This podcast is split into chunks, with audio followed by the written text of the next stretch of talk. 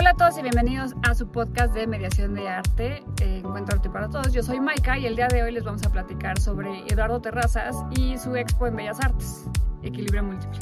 Pero antes déjenme recordarles que nos pueden escuchar en todas las plataformas de streaming, así como en nuestro canal de YouTube, Encuentro Arte para Todos. Y que estamos, por supuesto, pendientes de todos sus comentarios en nuestras redes sociales, en Instagram, en TikTok, en Facebook y demás. También queremos agradecer a la Universidad Janet Klein por permitirnos realizar este encuentro en sus bellísimas instalaciones. No sin antes darle, por supuesto, la bienvenida a Oyuki y Vero, sin las cuales pues esto no tendría ningún sentido. Bienvenidas. Un placer estar Hola, ¿qué tal? Entonces, Eduardo Terrazas es un creador mexicano de Guadalajara que se ha interesado por mirar y pensar el mundo por el que camina. Desde hace más de 40 años ha trabajado en un abanico de disciplinas para entender y reflexionar sobre la cambiante realidad, proponiendo siempre otras maneras de habitar y estar, otras formas de relacionarnos, otros modos de mirar, al integrar la arquitectura, el diseño, las matemáticas y la estética tradicional mexicana. Arquitecto de formación de la UNAM, cursó la maestría en la Universidad de Cornell en, Nueva York, pero su creación también comprende la pintura, el dibujo, el diseño, la museografía y la planeación urbana y regional fue parte del movimiento artístico de la ruptura que buscaba desafiar y renovar las convenciones artísticas y culturales establecidas en México. Terrazas, junto con Matías Geritz, Felgueres, Arnaldo Cohen, entre otros, se destacaron por su exploración de nuevas formas de expresión artística y de la abstracción geométrica. Su trabajo se caracteriza, entre otras cosas, por composiciones geométricas de colores brillantes y patrones intricados que se inspiran en la tradición textil mexicana y en el simbolismo prehispánico. Estas piezas son el resultado de una combinación de técnicas tradicionales y procesos contemporáneos y reflejan el interés de Terrazas por preservar y reinterpretar las formas de arte mexicanas antiguas. La obra de Eduardo Terrazas ha sido exhibida en importantes galerías y museos de todo el mundo. Es autor del diseño arquitectónico de Cintermex en Monterrey, Expo Tampico, así como centros culturales en Ciudad Victoria, Tampico, Nuevo Laredo, Reynosa, la Embajada de Francia en México, el edificio de American Express, el Museo Tecnológico de la Comisión Federal de Electricidad, etc. Tuvo a su cargo la primera etapa de la remodelación de la Terminal 1 del Aeropuerto Internacional de la Ciudad de México y además Terrazas ha colaborado en proyectos de diseño arquitectónico, destacando, por supuesto, en la creación de los Juegos Olímpicos ¿no? del 68, mediante la creación del programa de comunicación, diseño e identidad para los Juegos este, Olímpicos con Beatriz Trueblood.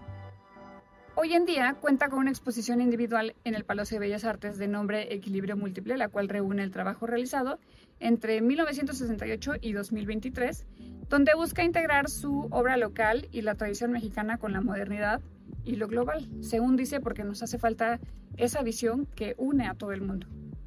La exposición consta de cuatro núcleos temáticos que reúnen el lenguaje contemporáneo y las raíces vivas de las culturas de México y que ofrecen un recorrido por su trabajo durante los Juegos Olímpicos. En estos, también retoma obras que fueron parte de su primera exposición en el Palacio de Bellas Artes en el 72, en donde hizo una colaboración con el artesano Huichol Santos Metoapua y donde además se exhiben parte de la obra que reflexiona sobre el cosmos mediante piezas hechas de hilos de lana y de chaquiras. Finalmente cierra con su obra, con su obra Exponential Growth, la cual es una experiencia inmersiva muy divertida. Es una videoinstalación inspirada en la bomba atómica que muestra un crecimiento exponencial en una sala de espejos infinita. Esta exposición estará hasta el 8 de octubre del 2023. Ahora sí, Oyuki, cuéntanos de la exposición. Hola, bienvenidos a todos. Y bueno, quisimos hablar de esta exposición en particular porque la obra de Eduardo Terrazas es una es una obra que cautiva, en primera por la geometría, y la geometría es como un lenguaje que le habla a todo el mundo. Y, y tiene muchísimos aciertos de los cuales queremos platicarles para que se animen a verla. Para empezar, pues ya nos mencionó Maika que tiene cuatro núcleos. El primer núcleo que se llama Entornos Urbanos, que es con el que nos recibe esta exposición, parte de los proyectos que hizo para eh, las Olimpiadas de México en 1968. Las puertas de, esta sala se abren y vamos a ver en el piso pues este diseño que fue emblemático y que hasta se, sigue recordando y premiando, de cómo se va desarrollando este logo del 68 junto con los aros, los aros olímpicos. Es como estas obras, la vamos a ver hasta el fondo de la exposición. Y luego del, lado derecho, pues vamos a ver todo lo que se hizo en torno a esta, esta imagen. Están la, la señalética, están estos que son como globos. Que tiene, que estuvieron por la ciudad. Y es una sala que se abre y nos deja ver varios proyectos, eh, como el de Imagen México, que se hizo para la inauguración del metro, y también este, este, pues sí, esta serie que es Museo de lo Cotidiano, que es una serie hermosa, ¿no? En donde vemos cómo toma estos elementos muy mexicanos, juguetitos de, de, estos de madera de, de toda la vida, y cómo los resignifica en estas obras de tamaño inmenso, ¿no? Porque también ahí vamos a ver dos columnas que de lejos pues parece que son súper estéticas. Sí, cuando te acercas ves que son escobillas con estas con las que lavas los trastes o los acomodadores. Que, que puestos de esta forma, o sea, cambia su significado completamente, ¿no? O sea, por ejemplo, de esta serie del Museo de lo Cotidiano, ¿qué les gustó más? Yo creo que a mí me sorprendió eh, una como especie de escultura justamente con estos como cepillos, ¿no?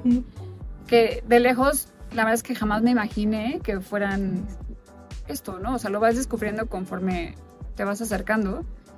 Y pues claro que me, me maravilla y me maravilló esta parte como de la nostalgia y que además es muy característico pues de México. Son estos, eh, son estas herramientas y estos utensilios que formaron parte de nuestra niñez. Y es que esta exposición yo creo que sobre todo en este núcleo eh, nos permite hacer contacto mucho con los sentidos. O sea, te permite ver, eh, recuerdo muy bien esta, este gran globo que está en medio de la primer sala, en donde él comentaba que que bueno que fue sacado de aquellos globos que a él le compraban en, eh, cuando iba a la Alameda, ¿no? Claro. Y este y él decía bueno pues, tiene que haber globos si si hay identidad mexicana, o sea no puede es no pueden no estar ahí eh, este si queremos dar a notar quiénes somos, o sea como todo parte de, de lo que vivimos, de lo que olemos, de lo que comemos, de lo que vemos, de lo que usamos todo es parte de, de, nuestra identidad y, y la experiencia de, de, ponerte enfrente de un gran vidrio donde este, te ves eh, es, muy pues sí este muy muy divertido también no no les claro, tiene una parte muy lúdica y es y creo que es un, es un gran acierto de este primer núcleo que, que estén estas series y este trabajo de México porque vemos cómo empieza a tejer desde distintos ángulos esta identidad mexicana porque mucho de la, del, trabajo visual del 68 pues está inspirado en el arte huichol, aunque él dice que más adelante retoma únicamente la técnica y no tanto como la cosmovisión, pero vemos que está ahí, o sea, esa parte de la raíz, ¿no? Y entonces, y en el México Imagen, que es muy curioso esta serie también, digo, esta imagen que hace, porque pues tú te ves reflejado en ese espejo. Entonces, si dice México Imagen, tú ves tu imagen, pues también te incluye a ti. O sea, para que se den una idea, es como una pared gigante, este, vertical, no muy ancha, o sea, pues es como un rectángulo, digamos, parado, y está, es un espejo y, es, y tiene puras letras de colores que dicen México Imagen. Entonces, cuando tú te ves enfrente de ese espejo, pues te ves, digamos, más la, las y se ven las letras, entonces te dibujas y lo interesante es lo que él decía, o sea, la idea de un México globalizado, porque toda su obra tiene mucho que ver con eso, o sea, con la modernidad y la globalización, es este, pues es de que el México para empezar somos nosotros. Sí, nosotros les damos la identidad. Y es, y es interesante que también está la parte de cómo se fue desarrollando el logotipo de México y hay en varios videos en donde él menciona como Pedro Ramírez Vázquez y él están a la limón haciendo y descifrando cómo van a hacer este logo. Y está entre entre las nueve tablitas que te ponen ahí del desarrollo del logo una tabla huichola que es justo como ellos empiezan a desarrollar, a hacer las líneas por encima y se termina creando este, pues, esta iconografía tan especial, ¿no? Y este logo expansivo, ¿no? Sí, porque no tiene fin, como después vamos a ver en otras series que se clava mucho en esta parte infinita de, del todo, pero podríamos decir que estos son sus y bueno, también era como la idea de un México en expansión, un México globalizado, un México para todos, ¿no? Eh, y eso fue muy acertado de su parte o del equipo de, de Ramírez Vázquez, ¿no? Del, arquitecto. Y también deja ver como esta coyuntura, ¿no? De, orientada muy hacia el progreso. ¿no? En, desde ahí también, ¿no? Sí, en lo moderno, porque su diálogo siempre es traer lo, lo, tradicional a la modernidad, o sea, sin negarlo, pero sí hacerlo o darle este toque moderno, o sea, un paso más. más posibilidades, ¿no? Sí, muy importante en su obra. Claro, porque van a ver que hay obra con reglas, con este, estas camitas este, de madera para los niños, o sea, con las cosas que menos nos imaginamos, piezas para ropa. Las del mercado. Claro, o sea, lo que está a la mano a mano del día a día, ¿no? Por eso se llama el Museo de lo Cotidiano. Entonces, bueno, este primer núcleo es bien interesante, de verdad, no se lo pierdan. Y esto nos va a dar las bases para el siguiente núcleo que se llama tablas y que, bueno, pues justo surge de esa primera tablita que van a ver al inicio de, del arte huichol y pues empieza a deconstruir la, pues la imagen, ¿no? Y empieza a jugar con la geometría, la imagen, utiliza aquí sí las tablas de madera con cera de campeche y esto que tal vez todos hicimos alguna vez, ¿no? Con estambre, hizo hilo de lana, pero bueno, él este, empieza a usar esta hebra y empieza a hacer como empieza a trabajar con variaciones de estos conceptos y están la verdad que súper interesantes. Maika mencionaba que trabajó con este artista de la comunidad eh, de los huicholes y bueno, y este núcleo pues van a ver que hay un sinfín de obras de todos los tamaños porque hay, ¿no? Hay obras chiquitas, y antes de entrar ahí un pasillo donde vemos los dibujos. Sí, un creativo incansable de la época, porque aparte uno más, porque híjole, entre, sí. ¿no? Cohen y el maestro Cohen y el, maestro Vicente Rojos. Que tenemos podcast de ellos y que ya saben más o menos, si los han escuchado, de qué, de qué va. De qué va, ¿no? Entonces, bueno, aquí van a ver varias obras de formatos muy grandes, porque casi siempre trabajo formatos grandes. Eh, y yo creo que, bueno, pues eso es algo pues, bien interesante porque después igual les compartimos un video de cómo es este proceso de hacerlo, pero pues así términos muy simples. Imagínense un bastidor madera, lo llenan de cera de campeche, imprimen también ahí ya desde el inicio la figura que van a tener y hay gente que le ayuda a ir haciendo estos este, diseños con el estambre, ¿no? Luego el tercer núcleo se llama posibilidades de una estructura. Este es así un viaje sote por el cosmos, porque es la serie además más extensa que tiene, que tiene terrazas y también a la que se le da como un mayor espacio aquí en la, en la exposición. Y todo parte de figuras muy simples, o sea, líneas, círculos, cuadrados. Y como de esto se hace una cosa muy complicada. Ahorita Vero les va a contar de de cómo las va desarrollando, porque hace subseries, ¿no? O sea, hay una que se llama Nueve Círculos, Retícula, Diagonales, Códigos de Barras y Cosmos, que es como la... ¡Wow! Que tal cual, como la palabra lo dice, ¿verdad? Imagínense el cosmos, o sea, a mí esta parte de terraza se me hace súper interesante porque eh, siempre hemos pensado en la historia que, estamos peleados el arte con la ciencia y, y, pues no, ¿no? O sea, este tipo de artistas nos hacen reflexionar que que este pues que no, que la vida es más sencilla de lo que creemos, ¿no? Y, y el artista pues realmente hace eso, una relación entre la ciencia y, y su obra y nos muestra como, más bien nos muestra un universo de posibilidades y la explicación de, de, de este proceso empieza sobre, a partir de una estructura, una estructura que él hace en 1974 y que está formada eh, por un juego de líneas eh, diagonal, que de hecho este, este trabajo de, esta exposición lo hace con un matemático que se llama Marcos Dusa, perdón mi,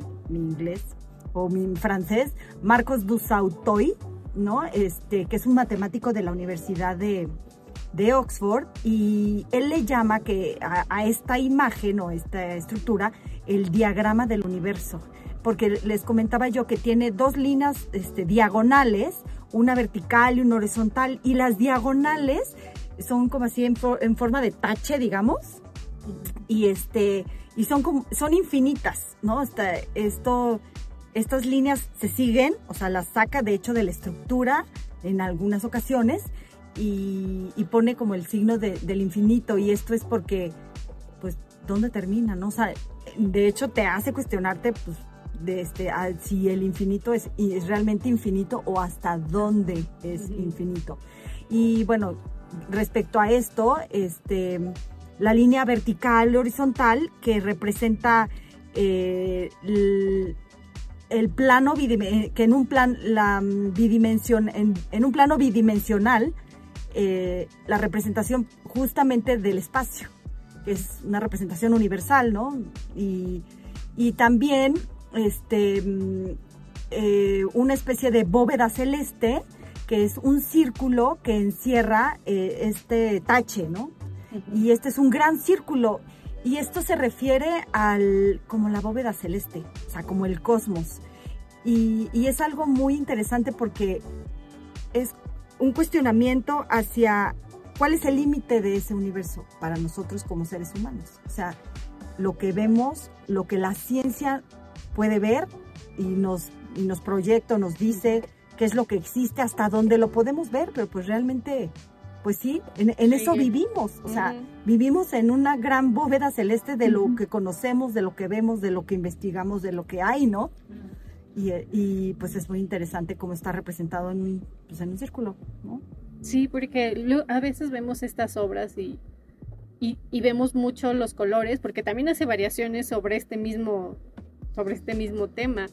Y, Muchas. Muchísimas, sí, o sea, es como todas estas posibilidades, ¿no? Que te da, porque borra, no sé, la mitad de la diagonal, o sea, va haciendo cosas muy diferentes y, apreciamos la obra de una forma muy diferente. Claro. Porque aparte las rota, las quita, las borra, las colorea, les quita la luz, les pone luz, o sea, hace lo que sea con, con la figura. Y también fíjense que tiene un círculo pequeño en medio de la estructura y eso representa em, la Tierra, el planeta Tierra. Imagínense que está dentro de esa gran bóveda celeste. Y, y luego tiene también un, un, cuadrado y este cuadrado con sus cuatro lados eh, de 40, son, perdón, cuatro líneas de 45 grados que hacen un cuadrado.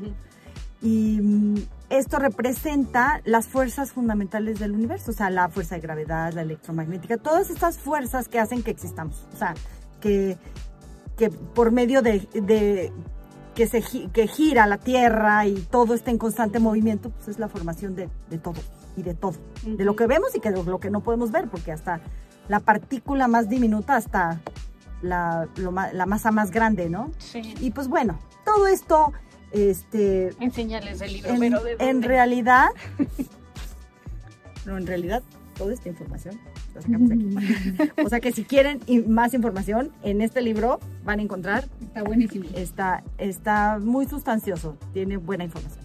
Además, sobre esta, hablando sobre esta serie, a mí me encanta que me recuerda un poco a Vicente Rojo, ¿no? Con esta, ese tema de las tesis y de las, la repetición de lo mismo, pero sin ser repetitivo, ¿no? O sea, sí te sorprende esta capacidad de reinventarse y de sobre la misma línea ofrecer un sinnúmero de variaciones y juega con la paleta y juega con las posiciones y o sea, no sientes que estás viendo lo mismo y la, la realidad es que, sí, A, veces, a veces creemos que los cambios deben de notarse muchísimo. Porque tienen que ser grandes y tienen que ser muy relevantes. Sí. Y lo que yo veo en este tipo de artistas es que tan solo con quitar una parte de la línea, las cosas ya cambiaron. Y es como el efecto de la mariposa, ¿no? O sea, lo que no lo vemos, pero es algo tan sencillo y que cómo modifica de una manera importante el, movimiento de, de, todo. Creo que está traducido ahí en las obras porque aunque utiliza, por ejemplo, la misma hebra blanca si está tejida hacia un lado o hacia el otro, cambia nuestra percepción. La luz, la luz, la luz y aparte el espectador. Claro. Algo también súper importante en la, en, la ecuación de, terrazas somos nosotros. Nosotros siempre presentes en ver, en sentir, en lo que vivimos, en lo que, en lo que, en cómo nos comportamos. Todo tiene que ver, o sea, sin el individuo o sin, pues no, la obra de terrazas no tendría sentido, ¿no? Finalmente, yo creo que eh, esta parte como, como conclusión, eh, podemos decir que nos da un mundo de posibilidades, porque esta misma estructura, hasta cuando ustedes la observen, unas imágenes que les va a pasar Oyuki, eh, les va a recordar hasta el hombre este de Vitruvio, ¿no? Que está con los brazos así extendidos y las piernas extendidas en un cuadrado. Es esta relación universal entre el círculo y el cuadrado, de lo sensible con lo racional, todas estas cosas y esta simbología este, universal y ancestral que, que tenemos y que nos recuerda y que hemos visto, pues se encuentra aquí. La verdad, este, está muy interesante, la verdad, no se la pierdan. y está linda. Y, muy agradable a la vista. Estéticamente es muy divertida. La museografía también está hecha impecablemente. A ver si vamos a mencionar al curador. Fue curada por Daniel Garza, Usabiaga. poco? que es un curador así estrella. Este, y, y, bueno, está muy bien cuidada la museografía. Y, solo, y cierra con un último núcleo que se llama Todo depende de todos, que es una crítica aquí sí eh, bastante fuerte al desarrollo industrial y el impacto ambiental que este desarrollo desmedido tiene sobre los recursos, sobre el ambiente y sobre nosotros mismos como especie. ¿no? Entonces hay una pieza que, que también tiene como que su diálogo con, ¿cómo se llaman estos espejos infinitos? Sí, es como una experiencia inmersiva en donde vas a ver tomar acción de esta misma pieza eh, y tú puedes verte y cómo empieza con una línea, luego como la cruza, que es un con diálogo con lo anterior. Y entonces empiezas a ver cómo se desarrolla esto hasta que quedas en una pantalla negra, que es justo su crítica de pues qué pasa cuando crecemos desmedidamente. Y hace diálogo con otra obra color que se llama mm, Crecimiento Orgánico. Entonces, ah, pues hace como una contraposición entre estas dos obras como sería con un crecimiento orgánico, como con un crecimiento desmedido como el que vivimos. Y tiene un video bastante especial al ladito, donde te habla de estas, pues estos conceptos rudos, ¿no? Aquí sí ya muy crudo de la dependencia, de las cosas que no están bien, de cómo crecemos sin, sin siquiera pensarlo. Y tiene un códice también, ¿no? Y claro, y estos, eh, estas imágenes y palabras que del día a día nos detonan y nos decretan, ¿no? Porque está muy interesante ese video. Pues sí, entonces bueno, hay muchas partes, o sea, hay muchos lados por donde podemos abordar a, terrazas en esta exposición, pero como siempre les decimos, no es lo mismo ver imágenes que estarla viviendo y que estar ahí, meterse a esta exposición, este, y hacer estos vínculos que les hemos platicado y vean ustedes también y saquen sus conclusiones de pues qué pasó en ese México y cómo estamos ahorita actualmente, porque él sigue trabajando, él sigue haciendo obras, es un artista que, o sea, vivo, que fue a la inauguración de la exposición y como a veces son, tenemos esta oportunidad de verlos en acción todavía y cómo traen esto a lo contemporáneo. y como decía Maika en, eh, al inicio ¿no? de, de la de esta plática, de cómo él dice, es que necesitamos, estamos urgidos de saber mirar más allá, ¿no? De, de romper esquemas, de, de, no seguir haciendo las cosas de la misma manera, o sea, y refiriéndose a la parte social, a la parte de cómo, cómo tú te comportas y si algún tipo de comportamiento diferente, en la más mínimo que parezca, hace la diferencia. Y si no están en el mood de andar pensando y reflexionando en el cosmos y que si los huicholes y vayan de todas maneras porque se la van a pasar padrísimo porque es muy divertida porque de verdad la, la museografía te lleva como un recorrido de descubrimiento, ¿no? En donde entre los objetos y las texturas y las sombras y la verdad es que de verdad se la van a pasar muy bien. Vayan, vayan, es altamente recomendable y muy disfrutable. Bueno, pues eh, nosotros vamos a llegar hasta aquí con terrazas. Vamos a, dejarles eh, que ustedes ¿no? construyan su propia impresión. Ojalá que nos comenten cómo les va, que vayan a la exposición y que nos platiquen eh, qué, impresión se llevan ¿no? de terrazas. Y pues gracias chicas por otro maravilloso encuentro porque después de ver arte, Nada es Nada igual. es igual. Saludos. hasta la próxima.